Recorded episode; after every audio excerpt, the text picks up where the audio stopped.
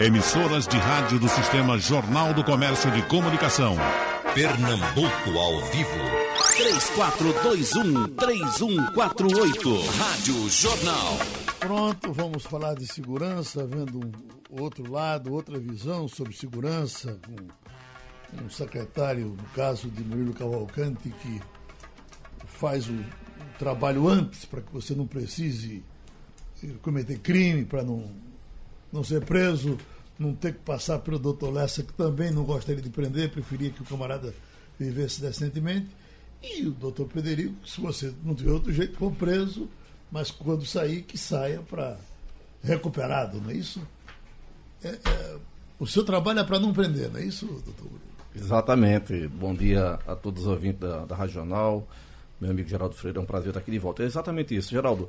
Eu acho que a gente tem que trabalhar o ciclo completo, né, que vai da prevenção à ressocialização, que esse papel cabe ao nosso secretário Pederico, e que eu logo de, de imediato digo logo que tem feito um trabalho brilhante lá na Secretaria né, de Ressocialização do Estado de Pernambuco. Não, não é fácil isso. É uma, o Brasil tem uma, uma dívida, um passivo muito grande em relação ao sistema prisional.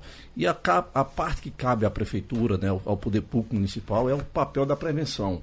Né? Então, o prefeito Geraldo Júlio, desde o primeiro momento que tomou posse, em 2013, me deu esse, essa tarefa de é, montar os compais, né, que você sabe aqui, já, me, já, tive, já tive aqui com você várias vezes no seu programa, falando da experiência lá de Medellín. Fui aprender lá com Medellín na Colômbia, que é o melhor laboratório da América Latina de reversão da violência urbana. Medellín foi a cidade mais violenta do mundo, chegou a uma taxa de 381 para 100 mil, que jamais nenhuma cidade, nem guerra, conseguiu é, chegar a esse patamar.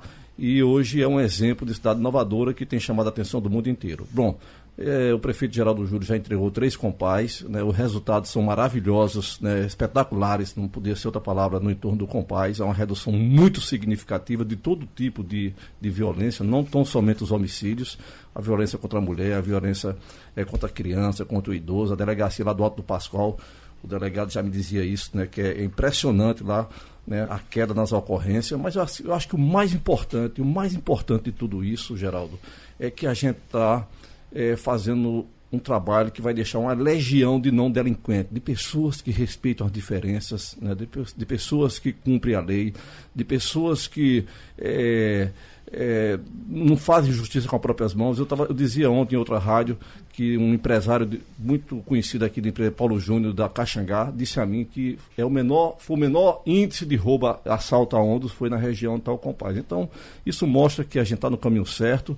É, precisa ter mais compais, vamos agora inaugurar o compais é, é, Dom Helder Câmara dentro do COC, mas o caminho é esse. Se você não dá uma oportunidade. Qual do, do compais? É o adolescente? É a criança? Olha, é, é o adolescente. Esse é o uhum. foco principal, embora o prefeito Geraldo Júlio estabeleceu que sua gestão, a prioridade de todas as prioridades é a primeira infância, mas o compais foi concebido, foi o formato dele é para jovem. Agora mesmo eu estava acabando de vir do compais Ariano Suassuna, que fica no Cordeiro, lançando um programa de formação de jovem na área de tecnologia. Uhum. Né, você tem que é, dar uma chance, é o jovem neném, é o jovem 18, esse programa especificamente para o jovem 18 a 29 anos de idade, é quem está matando e morrendo nos grandes centros urbanos. Se o doutor Pedro der falar durante a fala dele aqui, né, se fizer um recorte do sistema prisional, a grande maioria de quem está preso é jovem na faixa de 18 a 27, 28, 29 anos. Então é esse que a gente tem um olhado diferenciado. Você lembra que eh, quando o Braga foi secretário, ele dizia que quando chegava no presídio, ficava olhando, parecia que era um colégio de, de adolescentes. É, pois é. Né? Eu não faço. É, Imagina que colégio, né? Eu queria também cumprimentar o delegado Lessa, que está aqui na mesa com a gente. Eu não, eu, não, eu não faço apologia ao crime, onde ele diz, mas o que é que passa, Geraldo Freire, na cabeça de um jovem que mora na periferia dos grandes centros urbanos do Brasil,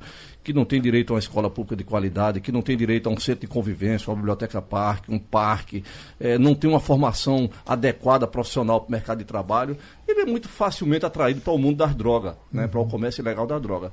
E aí é um passo para matar, para morrer, porque para ele a vida é um piscar de olho, entendeu? Então não, não, ele não está se importando se vai matar, se vai morrer. E aí cabe isso. Esse é o papel fundamental é, do poder público municipal. Foi isso que Medellín fez, foi isso que Bogotá fez e é isso que o prefeito Geraldo Júlio está fazendo em Recife. Como é o papel que, o compaz, que cabe. Como é que o compás trata o adolescente problema? Quando ele chega, você já vê na cara dele que ele não é fluxicheire. Pois é, a gente vê que não é fluxicheire, a gente se aproxima e a gente faz o seguinte seguinte, faz, primeiro a gente tem uma equipe muito bem formada lá, de psicólogo, de pedagoga, de pessoas, de arte educadores, né, que pessoas é, que, que identificam nesse perfil desse jovem, a gente não tem lá, a gente não bota uma taxa na cabeça dele, uhum. né, é, sou um delinquente, ao contrário, a gente quer que ele conviva com o paz é isso, né, de conviver pessoas boas e pessoas más que estão ali fazendo alguma coisa que não deve ser feita, né, e aí a gente é, incentiva que ele faça, porque o grande chamariz dentro do Compaz é a, é a, parte esportiva de lazer, né? Futebol salão, futebol de campo, voleibol, basquete.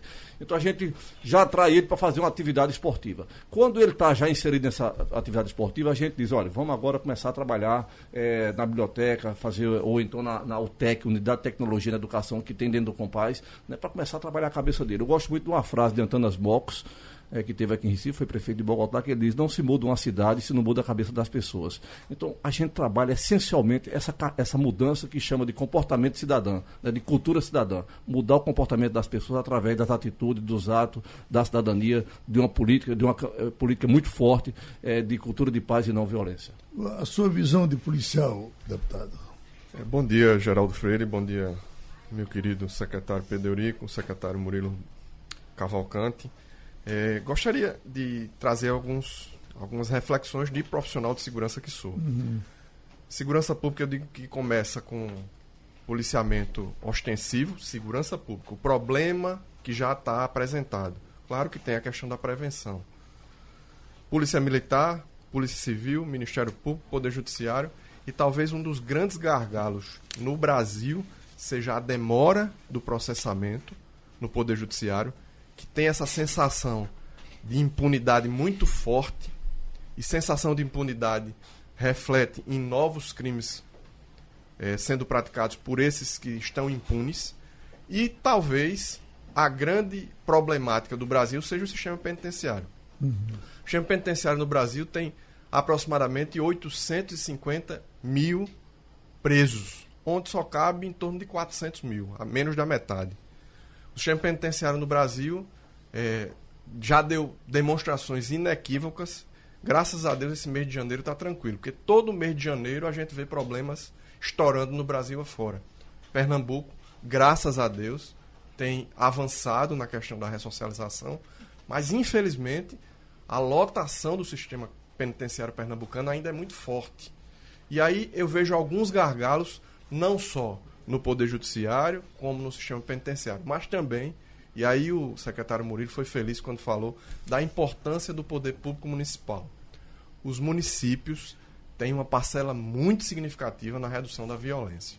E também o governo federal. A gente viu, inclusive, é, sendo reportado amplamente no Fantástico essa semana, a questão do, da morte é, praticada por policiais.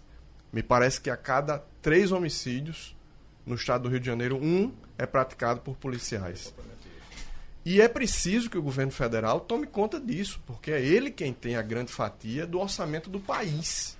É preciso que o governo federal tome medidas estruturantes, sistematizadoras e organizadoras desse processo. E também é preciso que o governo federal repasse recursos para os estados e para os municípios para que esses entes federativos. A Constituição, no artigo 144, diz que segurança pública é dever do Estado, mas direito e responsabilidade de todos. Claro que também responsabilidade da União. Se não fosse assim, não existia Polícia Rodoviária Federal, não existia Polícia Federal, não existia guardas municipais. Falando especificamente do sistema de justiça, de segurança e justiça criminal, a gente precisa enfrentar muitos gargalos ainda. Claro que com 23% de redução no ano passado de violência em nível nacional, algo está sendo feito. E está sendo feito, por exemplo, na questão do combate às infiltrações das organizações criminosas, das facções criminosas, dentro das unidades penitenciárias, comandando essa questão é, da violência em nível de dentro do presídio para fora. Mas não só isso. A gente tem que entender que Segurança se faz com educação, oportunidade e prevenção.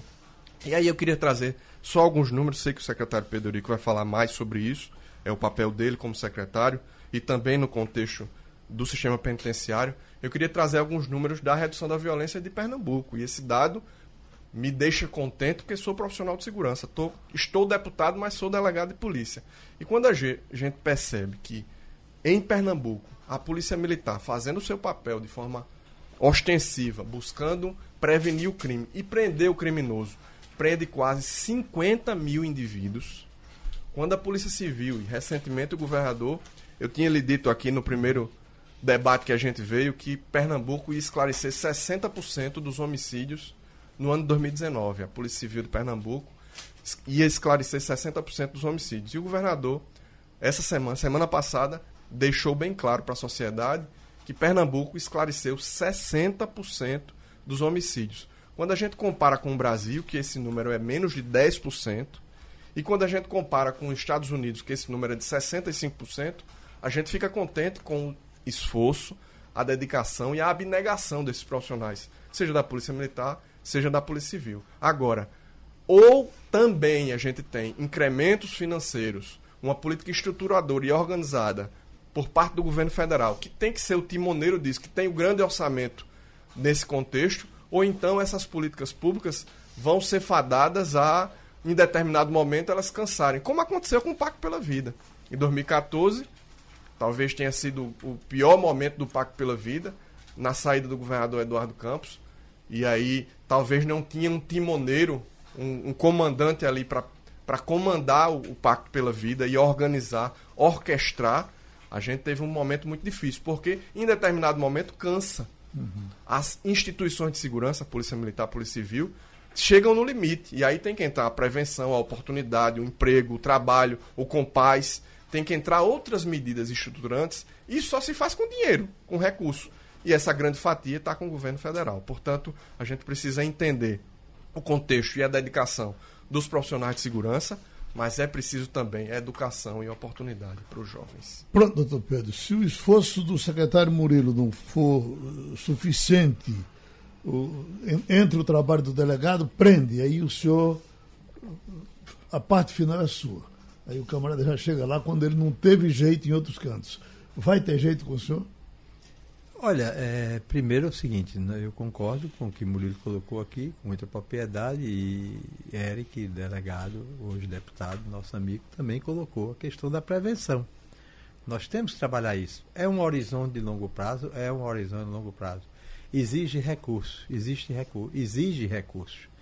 E os recursos estão escassos, notadamente na área social nesse momento no Brasil inteiro eu estava agora reunido com gestores que trabalham na área de do programa Provita, de proteção de testemunhas, né? de o programa que é exclusivo de Pernambuco, que é o NAP, é um núcleo de apoio a pessoas, notadamente adolescentes correndo risco de vida. Um programa que se tem que guardar essas pessoas, proteger essas pessoas que são vítimas de organizações é, da periferia, eu não diria organizações criminosas. Uhum. Em Pernambuco, as organizações chamadas facções criminosas, elas são é, pequenas, não têm essa expressividade que tem em outros lugares. Mas eu diria também que o importante nesse momento é a gente buscar e captar recursos. Então, esses programas que eu falei estão ameaçados de serem extintos. Há três anos atrás, o governo federal bancava de cada, de cada quatro reais, bancava três reais e os estados bancavam um real. Essa equação praticamente se inverteu. Os estados estão bancando dois terços, o governo federal só banca um terço. Ou seja, para o ouvinte, de cada dez reais, os programas de proteção, o estado tem que bancar seis e o governo federal banca pouco mais de três. Consequentemente, é, essa situação é complexa. Dentro da área prisional, eu posso dizer o seguinte: o ano passado nós recebemos, no dia 31 de dezembro, dia 30, aliás, 30 de dezembro, nós recebemos uma parcela única que o governo federal mandou para o sistema prisional. Isso foi recursos da ordem de 5 milhões e 800 mil reais para é, aplicação em reforma de unidades prisionais. Sabe quanto custou o sistema penitenciário de Pernambuco ano passado? Uhum. Algo em torno de 120 milhões de reais. Então aí já dá para se ter uma ideia da diferença A diferença que existe aí é muito grande. Consequentemente, a gente precisa ter recursos. E o governo federal tem faltado nessa questão. Agora, eu não quero ficar aqui nessa briga de gato e rato que o governo federal faltou, que o governo federal não faltou. Eu quero dizer o seguinte, que nós precisamos ter é, mecanismo de fazer com que delitos de pequeno potencial ofensivo não sejam objeto de prisão in, in, inicialmente. Quer dizer, você não pode é aquele cara que está na rua muitas vezes com um papelote de maconha, é um crime, um cigarro de maconha, um big, como eles chamam. Né? Você pega aquilo e já, tra já trata como tráfico. Tráfico é esse que a, a jornalista anunciou aqui. Você pegar pelo correio, trazer pedras de êxtase né, aos milhares, às centenas. Nós temos que ter um grande esforço com relação a, a reduzir a circulação de armas e drogas no país. Nesse momento, nós estamos vivendo um problema sério. Na, na madrugada do domingo para segunda-feira, fugiram 75 pessoas de uma unidade prisional na fronteira do Brasil. E não foi só lá. Ontem fugiram 26 no estado do Acre. Ou seja, toda aquela fronteira seca do Brasil, ela está contaminada, ela está é, tomada por organizações e facções que hoje são transnacionais. Os presos que estavam em Pedro Juan Cabalheiro, que é a fronteira com Corumbá, a maioria era de brasileiros e outros eram paraguaios. Então, você veja o intercâmbio pecaminoso, criminoso que existe aí. E a gente não está enfrentando essa questão. Eu, nos, muitos assistiram ontem, alguns milhares, a entrevista do ministro da Justiça, Sérgio Moro, na, no Roda Viva. E ele falava de que é, está sendo reduzida a questão dos CVLIs, dos crimes, é, dos crimes violentos contra pessoas no país ao longo de 2019. Mas isso foi uma ação federal? Não foi. Não foi porque o governo federal não tem estrutura e não cuida do combate ao homicídio e violência contra pessoas. Quem cuida disso são os estados. Aqui em Pernambuco, o governo Paulo Câmara está fazendo a sua parte. Como o, o, a prefeitura faz na prevenção com os compais, que é uma que é um sucesso, é um avanço. Né? Do ponto de vista do, do Estado, nós estamos reduzindo o, a questão do CVLI. Há medidas que precisam ser tomadas, há e há medidas que foram corretas. Por exemplo, o Congresso Nacional aprovou o pacote anticrime. Entre as medidas do pacote anticrime Aqueles que praticaram crimes hediondos, ou seja, crimes violentos contra pessoas, homicídios graves, não terão direito àquela saída temporária de dentro do cárcere. É evidente que tem que ser assim. Por outro lado, alongamento de pena. Eu me preocupo com alongamento de pena se isso for para jovem é, da periferia de 18 a 25 anos. Agora, aqueles que são criminosos contumazes e violentos tem que pagar por isso. O Poder Judiciário. Há uma, há uma certa ficção hoje no Brasil de que a justiça não julga. Não é assim, a justiça tem julgado. Tem julgado. E não é aqui somente, não, é no Brasil inteiro. Eu faço parte do Conselho Nacional de Política Criminal do Brasil. São 23 pessoas e a gente acompanha todo o andamento dessa questão da prestação da justiça. E a gente tem, vido, tem visto que milhares estão, estão é, milhares de casos estão sendo julgados.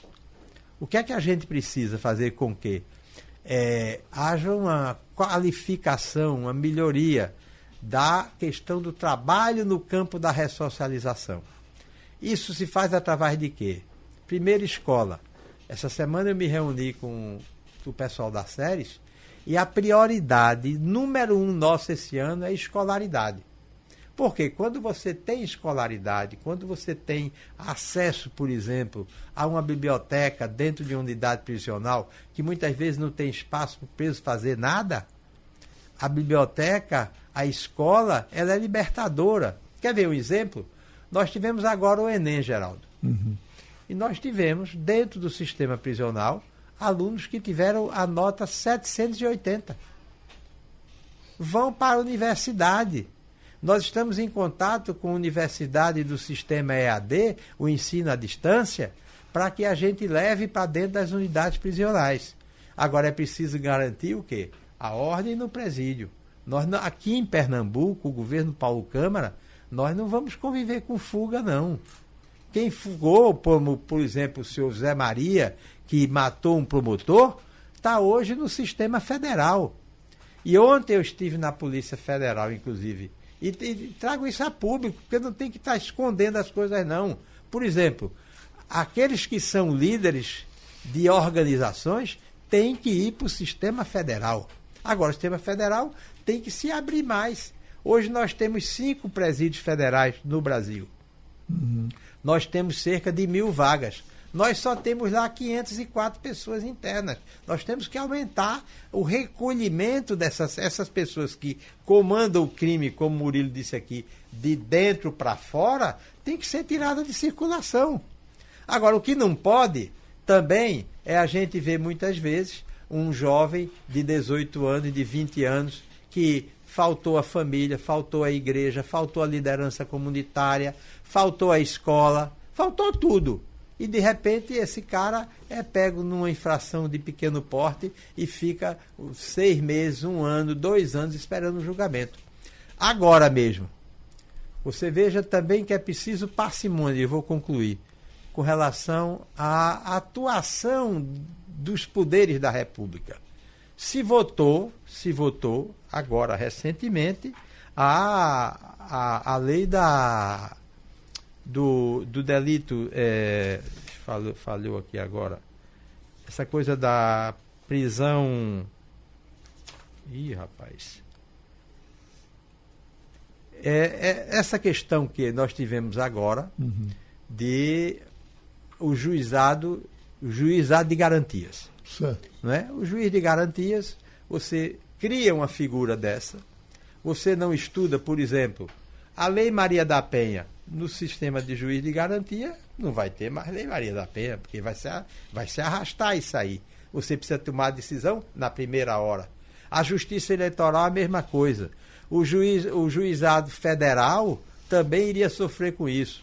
Aí você aprova uma medida dessa, e o que é que acontece? O Supremo Tribunal Federal, o ministro Toffoli vem e prorroga essa vigência por 180 dias. Por quê? Porque a lei é inexequível. Então não adianta somente a gente estar tá querendo criar a lei, porque na realidade muitas vezes ela não funciona. Então você tem uma lei nova que é apresentada como uma grande solução para destravar a justiça e dar condições de independência dentro da estrutura do judiciário. Eu, na última vez que eu vim aqui, uhum. nós discutimos isso e eu dizia que isso não vai funcionar. Essa lei vai pegar, doutor Pedro? Hein? Vai pegar? Eu acho que de forma. Tanto que não pegou, porque já foi uhum. prorrogada por 180 dias. E nesses 180 dias ela ser objeto de uma grande revisão. Até porque, veja só, o Poder Judiciário não precisa de uma fiscalização na primeira instância de dois juízes. Você tem os outros graus de jurisdição, uhum. de, de apreciamento de, em grau de recurso. Para que isso? Já tem gente falando de abrir concurso nos estados. Né? Você uhum. vem com toda uma gama né, de exigências, de novidades, que no final o povo vai assistir mais uma vez, decepcionado, essa coisa de que criar lei que não funciona. Deixa eu pedir um comercial. Tem Marta Maria aqui, Murilo Cavalcante, estive hoje do Compaz. Você esteve hoje do Compaz e eu estava lá. Foi muito bonita, muito boa a reunião. E teve mais aqui Paulo, que é do Recife, e diz, ninguém acorda e diz, eu vou ser marginal. 90% dos jovens optam pela marginalidade por absoluta falta de oportunidade. Eu às vezes não penso assim, eu acho que se todo, se todo cara que não tivesse oportunidade desse para bandido, era pior. Eu acho que muita gente viveu na porta da marginalidade, mas tem alguma coisa mais forte aí que vem por trás. Mas, Geraldo, um, um comentário rápido. O Jornal do Comércio hoje traz uma matéria interessantíssima. Os 2.100 bilionários do mundo, os 2.100 homens mais ricos do mundo, eles têm a riqueza de 6 bilhões e 500 milhões de pessoas no mundo. Uhum. É. Então, o problema da concentração de riqueza, aqui não é uma questão somente do mundo, é uma questão brasileira também. Aqui também o desastre da concentração de riqueza cada vez mais agrava as tensões sociais e principalmente o desestímulo da população com as instituições. Agora, lembrando que nenhum de nós aqui que está nessa mesa gostaria de ser bilionário, não é verdade? Fazer parte dessa escala difícil de chegar.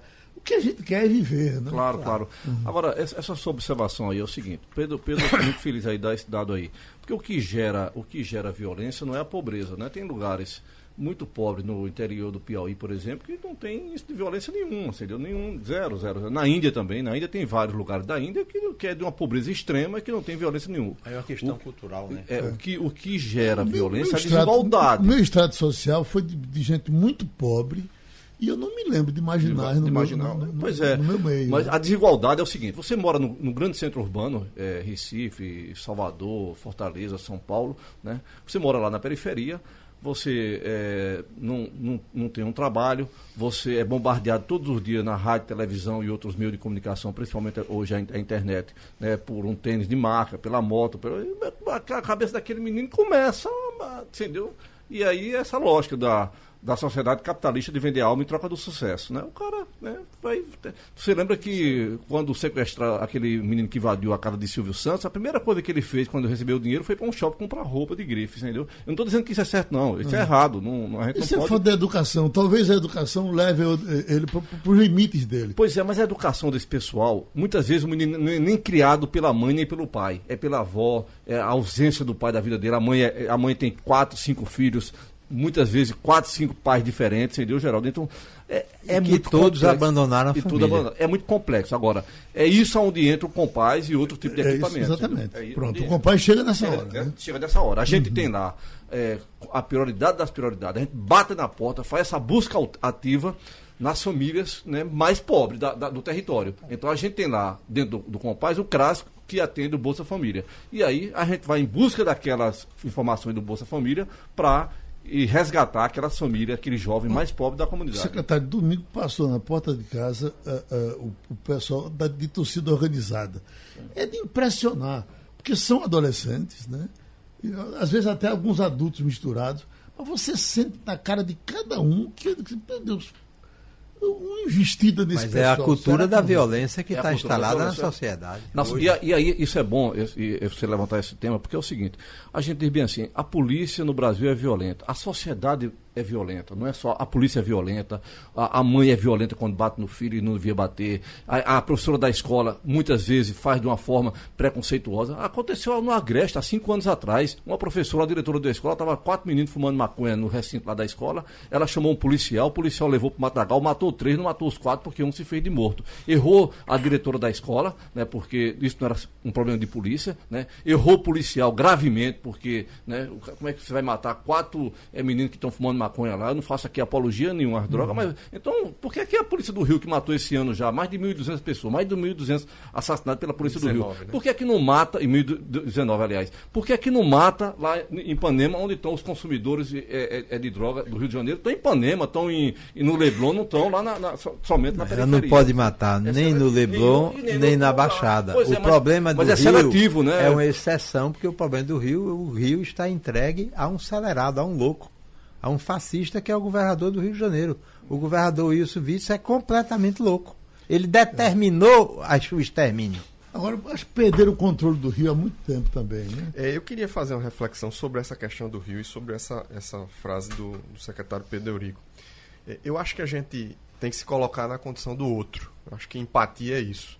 Imagine um profissional de segurança, um policial militar, do BOP, ou de qualquer outra instituição, é, subindo um morro do Rio, onde lá tem indivíduos super armados, com fuzis, e que dominam aquela comunidade, e dominam de uma maneira que todo mundo ali tem que passar informação para ele, porque estão subjugados.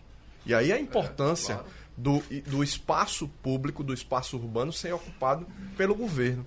Quando a gente tem um programa no estado de Pernambuco chamado Governo Presente, veja que, que que paralelo a gente pode fazer?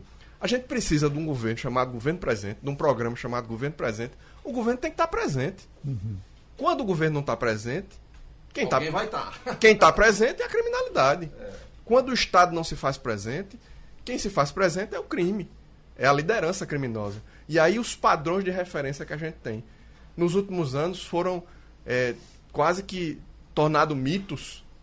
Fernandinho Beiramar, Marcola, a própria imprensa em nível nacional tornou mito os indivíduos que utilizavam-se desse domínio nos grandes centros urbanos, principalmente nas favelas do centro-sul, do sudeste do nosso país, e que eles dominavam essas, essas estruturas. E aí é quando a gente se coloca no lugar de um profissional de segurança, que vai subir um morro, onde lá em cima tem um domínio completo, e o cara armado de, guerra. de fuzil. Então é muito fácil você dizer, não, é claro que não poderia ser é, ter um, um, uma troca de tiros e um indivíduo, uma criança ser alvejada. É claro que não deveria. Agora, se coloca no lugar do profissional de segurança.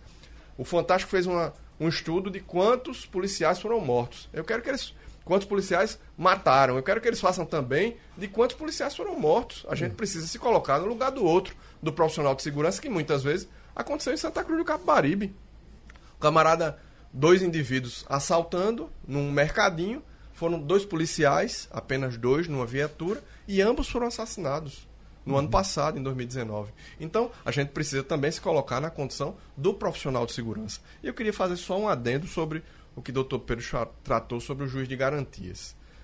Ora, se a gente tiver a necessidade de um juiz para analisar ainda mais uma vez uma homologação de uma prisão em flagrante, por exemplo, o juiz, o, o, o, o policial militar leva para a delegacia um auto de prisão em flagrante de um roubo Aí o delegado faz a verificação, o delegado é um profissional do direito. Ele precisa passar três anos com, com atividade jurídica para poder ingressar como delegado de polícia. E aí ele encaminha para o juiz e o juiz homologa aquele flagrante de acordo com os requisitos do Código do Processo Penal. Aí a gente precisa de um juiz para fazer essa análise e de um outro juiz para analisar o que o juiz analisou no inquérito policial. Depois então, de um tribunal, depois de um júri, depois de não sei o quê. É um negócio e quantas instâncias, né? né? Quantas instâncias? Mas... Esse processo de, de tantas instâncias para que a gente possa ter gente... uma definição gera impunidade. E a gente com um monte de necessidadezinhas menores Sim, que poderia para não chegar a isso, né? E o incremento, o aporte uhum. financeiro que será feito nisso. E eu queria falar só sobre mais uma questão do aporte financeiro. O senhor falou sobre quanto foi repassado para o sistema penitenciário. E eu sou coordenador geral da Frente Parlamentar de Segurança da Assembleia. E a gente esteve na Secretaria de Defesa Social conversando com o secretário Antônio de Pada para verificar quanto tinha sido enviado pelo governo federal para Pernambuco nos investimentos de segurança pública, não no sistema penitenciário. Pernambuco gastou aproximadamente no ano passado 5 bilhões de reais, investiu com funcionário, com estrutura, com novos batalhões, o, toda a máquina pública. E, enfim, tudo. O orçamento de Pernambuco foi 5 bilhões e o governo federal tinha uma perspectiva de mandar 10 milhões. E até novembro não tinha mandado nada. A gente precisa ver com o secretário se pelo menos esses 10 milhões foram encaminhados. Então, Mas aí me permita, Eric, só interrompendo e esclarecendo não. os ouvintes. O ano passado, você tinha, nós tivemos a apreensão daqueles 2 bilhões e 500 milhões da Lava Jato. Esses 2 bilhões e 500 milhões, bilhões, bilhões de reais da Lava Jato deveriam ser aplicados na área de segurança pública ou no sistema prisional, até porque foram de recursos oriundos daí. Aí o que é que aconteceu? Eu estive inclusive em Brasília com ministros do Supremo Tribunal Federal, o ministro Alexandre Moraes, e representando o Conselho dos Secretários de Justiça do Brasil, a gente colocou a necessidade de que a nossa posição, um bilhão e meio para a área de segurança pública, e um bilhão de reais para os estados, os 27 estados, para poderem é, reformar ou construir novas unidades prisionais. Sabe o que é que aconteceu? Aconteceu o seguinte: se pegou um bilhão e meio de reais para a área da saúde. Ora, um bilhão e meio de reais na área da saúde é a gente tomar aqui um gole d'água, não é nada. Uhum. E pior, um bilhão de reais que iria para o sistema prisional inventaram de mandar para acabar com os incêndios na Amazônia. 15 dias depois choveu na Amazônia e ninguém fala mais dos incêndios. E esse dinheiro foi para onde? um bilhão de reais drenados para uma coisa que é temporária. É importante, é, mas aquele recurso não podia ter ido para lá, aquele recurso tinha que ter ido para a área do sistema prisional. Secretário Nós temos Murilo. esse problema no Brasil inteiro hoje. Secretário Murilo, como é que é administrada a questão da disciplina no, no Compaz? Aquele camarada que chega para não, não levar os outros a sério, como é que se, se bota ele em ordem? A gente tem lá no Compaz, e aí foi uma coisa fundamental para que o Compaz seja esse equipamento tão é, zelado como ele é zelado, é, esse sentimento de pertencimento, é, é, o articulador social do equipamento. São pessoas que moram na própria comunidade e trabalham para o Compaz. Uhum. Então, o menino está fazendo lá, por exemplo, eu estava lá no Compaz um dia, chegou uma mãe querendo entrar com uma, uma latazinha de cerveja lá no equipamento. E essa pessoa foi lá abordar, é da própria comunidade, e disse, olha, a regra aqui que foi estabelecida com a própria comunidade foi que não se pode nem fumar, e eu quando fumar, é, drogas e, ou ilícitas, e é, é, álcool dentro do compás. Não pode se utilizar álcool. Não né? pode. Não pode, né? Uhum. E ela, na, no momento, ela reagiu, mas depois compreendeu e botou na lixeira lá a lata de, de, de cerveja que estava na mão dela. Então, são essas regras. A gente tem no compás o que a polícia, uma parte da polícia, é, incrimina, acha que o passinho, por exemplo, nessa coisa do. Ou então o shopping que fizeram isso também lá atrás, que é o rolezinho, lá no Compaz já teve mais de 15 rolezinhos. Nunca houve um problema, nunca quebraram um banheiro, nunca quebraram nada. Por quê? Porque tudo é pactuado com os jovens. Né? Quando você, quando o jovem se sente parte da, desse, é, é, desse sistema, dessa, dessa estrutura, né? ele tem um comportamento muito digno né? na, na, naquele equipamento. Você, se você sair daqui agora, você foi no Compaz já, hum. já, com o Eduardo Machado? Passei na frente. Passei na frente. Se você for, vá lá sem, sem falar nada comigo. Vai passei, no, passei no da Caxangá. Entre lá, você você vai chegar no Compaz, não tem nenhum lugar no Brasil, pode ter igual, mas não tem nenhum lugar no Brasil público que tenha um banheiro tão limpo como o do Compaz. Não tem uma parede riscada, não tem uma lâmpada queimada. Né? Lá funciona como a teoria da janela quebrada, que foi lá, essa teoria foi desenvolvida lá em Nova York. Né? Uhum. Se, se queima uma lâmpada, em menos de 24 horas a gente já estabelece uma lâmpada nova. Se um banheiro está quebrado, a gente. Mas a população nunca quebrou. Nunca, nunca roubaram um computador dentro do Compaz. E não tem gradil. A gente acabou do Compaz com essa coisa do, da, da, obra pública do paredão penitenciário, que é um muro de 2, 3 metros que afasta completamente o equipamento da comunidade. O Compaz não tem paredão penitenciário. Né? Uhum. As pessoas. É, é, ele é, é completamente integrado com a, a, a rua né? E, e, com a própria comunidade. Deixa eu fazer outra pergunta. O, o, o Compaz é, é do Recife, tá certo? É certo, do município do Recife, do, município do Recife. Nós temos pobreza em Camaragibe, que fica bem pertinho para o camarada vir de lá para o compás da Caxangá. Eh, nós temos pobreza em Jaboatão. Certo. Nós somos cercados por, por, municípios pobres.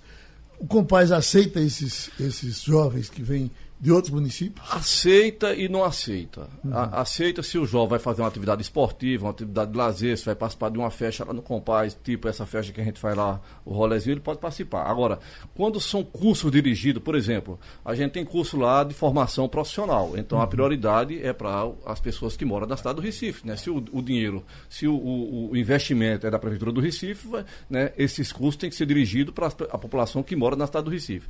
Nada impede. A gente recebe gente de Olinda a gente recebe gente de Jaboatão já, que vai lá, por exemplo, para estudar dentro do Compaz. O Compaz tem as salas de, de, de estudo, né, para quem vai fazer vestibular, né, para quem vai passar de, de um concurso. Agora, para esses cursos de formação profissional dirigido, né, é, é, necessariamente precisa ser morador da cidade do Recife. Aí precisa de um comprovante de residência, né, uhum. né, é, de um documento de identidade, CPF, Até porque você tem que trabalhar o espaço geográfico do entorno, do entorno daquela, daquele, daquele equipamento. Cada equipamento é impressionante, Geraldo. Cada equipamento tem em torno hoje de 18, 19 mil pessoas inscritas, regularmente inscritas no do Compaz. A gente atende por mês no Compaz em torno de 20 a 25 mil pessoas. No ano, esse atendimento passa de 600 mil pessoas.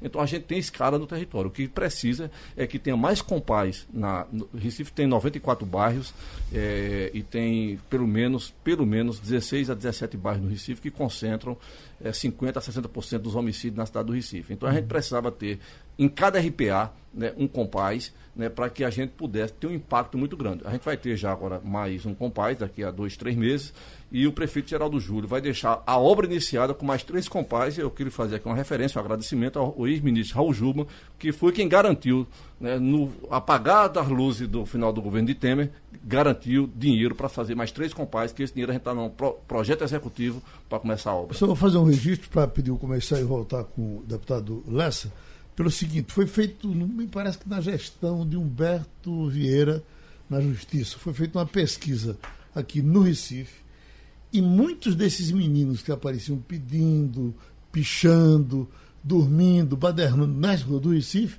vinham de São Lourenço, Exatamente. vinham de Camaragibe. Ah, isso foi feito por a gente, do- Recife Antigo, lembro, sim. lembro, sim, era Sim. governo de Jabas, com o. Humberto, a gente fez essa pesquisa. Não é verdade? Vinha até numa Kombi, parava numa Kombi, estava no lugar, descia. pra- soltava ali, pra- né? pra soltar ali. Tem eh, de Mangaratiba, Electra dizendo, aproveitando o tema, que, quando vocês vier ao Rio de Janeiro, não traga relógio, cuidado com o hotel, aqui é a terra do Malboro mesmo. Ontem, ontem teve, Geraldo, um arrastão na Avenida Paulista em São Paulo, que é Sim. dos estados mais seguros do Brasil. Você imagina, a Paulista em geral, São Paulo é modelo de segurança para o Brasil todo, né? Um arrastão na Avenida Paulista. Muitos vão para lá treinar e, na verdade, quando, quando você chega nas, nas estatísticas, São Paulo está eh, quase dentro Deixa eu fazer Paulo um- tá- tem um índice, de, um índice de letalidade de, de, de, de mortes por violência, hoje comparado a países do primeiro mundo, é 9 para cada 100 mil. Eu queria fazer uma reflexão sobre esses dados e aí fazer um paralelo com Pernambuco. Na verdade, São Paulo, ele não conta, por exemplo, o confronto policial. E Pernambuco e na Paraíba, confronto, é, É, conta, mas- contabiliza. Mas, delegado, mas mesmo assim eu não estou aqui. Eu acho que Pernambuco tem uma- a melhor política de segurança do Brasil, mas se você bota, contabilizar isso, o impacto não é tão. sei lá, não, a diferença é muito mas é grande, não, muito entendeu? importante. Eu estou dizendo, É, porque é, eu- a é gente fazer A esse transparência paralelo aqui é muito grande. Agora, Esse- no Rio de Janeiro tem confronto e todo confronto morre um. morre e é contabilizado. Morre um ou dois. E é contabilizado pela quantidade, de, o, o dado estatístico da violência. Porque o CVLI, que é o crime violento letal intencional, é o crime que claramente acontece e tem que ser provado. O corpo vai aparecer em algum momento. E se esse corpo aparece, é por isso que a ONU mede a violência por CVLI, por homicídio, latrocínio ou lesão corporal seguida de morte. Lá em São Paulo, por exemplo, lesão corporal seguida de morte não contabiliza. Latrocínio não contabiliza. Confronto violento, legítima defesa, não contabiliza. Claro que juridicamente isso não é homicídio. O motivo que levou alguém a matar para roubar o latrocínio não é o motivo de assassinar. Simplesmente por assassinar. A questão do homicídio qualificado por algum motivo.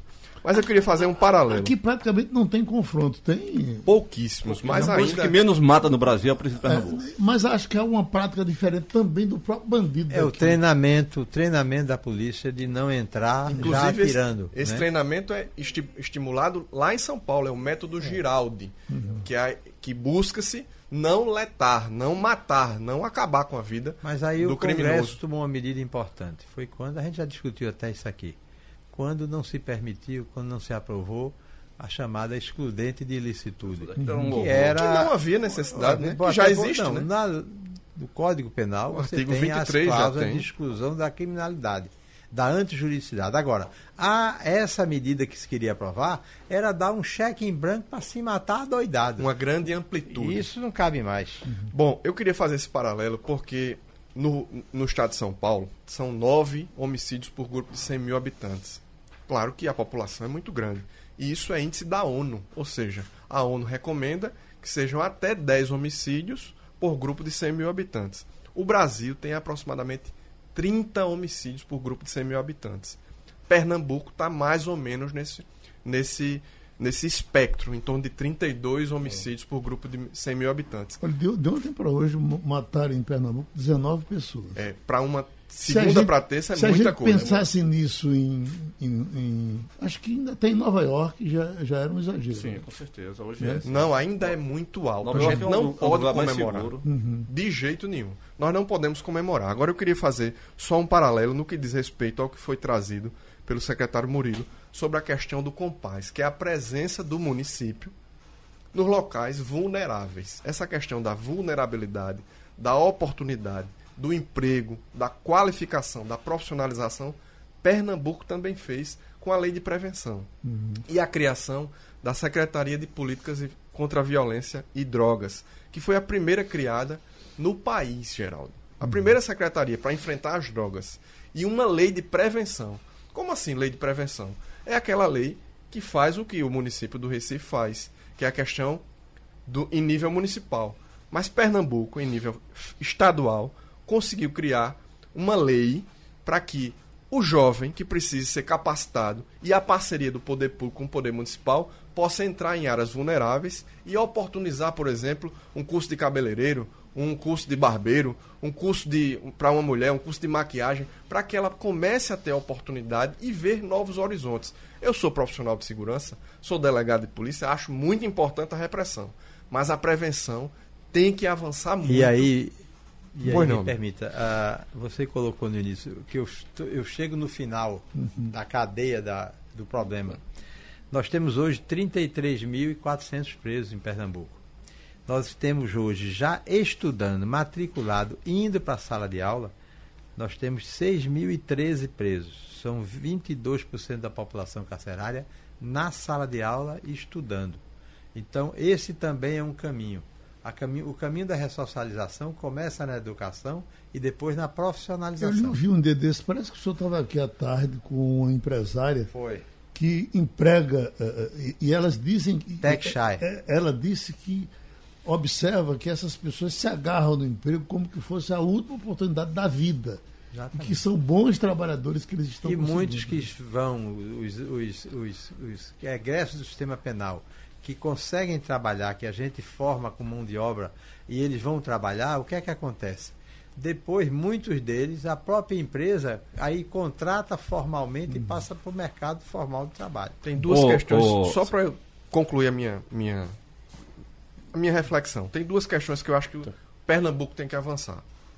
A gente falou de muita coisa boa, mas Pernambuco tem que avançar, por exemplo. A gente precisa saber os índices de reincidência do sistema penitenciário. E outra, o índice de reinfração. O indivíduo, o adolescente, que comete o ato infracional equiparado ao crime e depois que sai do sistema socioeducativo, sai das FUNASES, se ele voltou a delinquir. Eu acho que a gente precisa avançar também. Inclusive, é uma sugestão nossa no Pacto pela Vida. Pois não, só, secretário. só tá, tá terminando já o tempo já. Eu, eu, eu disse aqui, Geraldo, aqui, a gente estava aqui no intervalo, dizendo que eu fico impressionado com a sua audiência, e é verdade. E aí eu queria se mandar um abraço aqui, tá aqui ouvindo você, Carlitas Fora, empresário, eh, Samuel Salazar, vereador, e o nosso ministro Raul Jugman, que foi quem deixou. Raul, eh, ministro, Grande é, referência. você deixou um, legado para a segurança pública do Brasil e o Brasil todo reconhece esse trabalho que você O fez lá atrás. Ministério, um, Ministério Exatamente. da né? Segurança E queria fazer criou, aqui, né, Geraldo. Secretaria Extraordinária Criou o Sistema Único de Segurança. Segurança, criou uma fonte de recurso, você deu, investiu na formação das polícias nos estados, né? Então, é, essa coisa não cai de graça, não, não, não cai do céu, né? O, é, é, esse redução que está havendo no Brasil inteiro é um esforço muito grande dos governadores do estado, Pernambuco, Ceará, Paraíba, né? É esse reconhecimento, mas sobretudo, sobretudo, esse legado que o ministro Raul Jugman deixou para o Brasil. Agora, esse, nisso- esse compaz, a tendência dele, o senhor até já disse, eh, Certo. já disse aqui, que outros estados estão copiando, outras prefeituras. Prefeitura. A, a tendência dele aqui no estado não é de se estender. Sim, o governador já, já se garantiu que vai fazer um compás em Petrolina e outro em Arco Verde. Os projetos A verdade já é que estão isso prontos tem que já. se transformar, já. vou pedir ele política fazer um Caruaru também. É, É claro, isso tem que ser uma Estado. política pública de Estado, entendeu? Agora, é preciso depois se buscar condições também que o governo federal chegue perto. Porque, veja só, a União fica com uma gama enorme de recursos e esses recursos estão sendo mal aplicados na área social. A gente precisa ampliar eh, recursos na área social para que chegue perto da população, como disse Murilo aqui e como disse Érico, os mais vulneráveis têm que ser assistidos. Não tem, não tem aquele livro daquele Roberto Freire que era psicólogo, não é o Uhum. deputado federal, não. Sem tesão não há solução. Eu diria com todas as letras, sem compás não há solução para mas esse livro é bom para Geraldo Freire ler. Geraldo, eu queria só fazer um, um, um ultimar aqui. No, dia, no próximo dia 30 de janeiro é comemorado o Dia da Não Violência. E isso Dia? é uma. Da não violência. Qual- qual no dia data? 30 de janeiro. 30 de janeiro. Isso é uma Ah. referência a Gandhi. Ô, ô, E Geraldo, Gandhi, ah, que morreu em 1948. Eu só queria trazer uma das frases de Gandhi. Ele diz assim: a violência só derrotará a violência quando alguém me mostrar que alguma escuridão possa ser iluminada por mais escuridão. Então, é a questão da prevenção muito importante. Qual é a sua frase? Não, a minha frase é o seguinte: ela está dizendo aqui que esse olhar acolhedor do compadre. Enquanto a mãe está lá no ateliê coletivo, está o filho na biblioteca. Enquanto o menino pequeno está na biblioteca, o irmão dele, de 16 a 70, está fazendo curso profissionalizando. Então, essa junção de várias gerações de equipamento só, isso cria uma sinergia e um comportamento cidadão a, cada um é fazendo seu papel e cada um ajudando a. A, a minha frase é muito simples. Não há intransigência, não há intolerância que está tomando conta do país. Ótimo. Sugestão ou comentário sobre o programa que você acaba de ouvir, envie para o e-mail ouvinte@radiojornal.com.br ou para o endereço Rua do Lima 250, Santo Amaro, Recife, Pernambuco.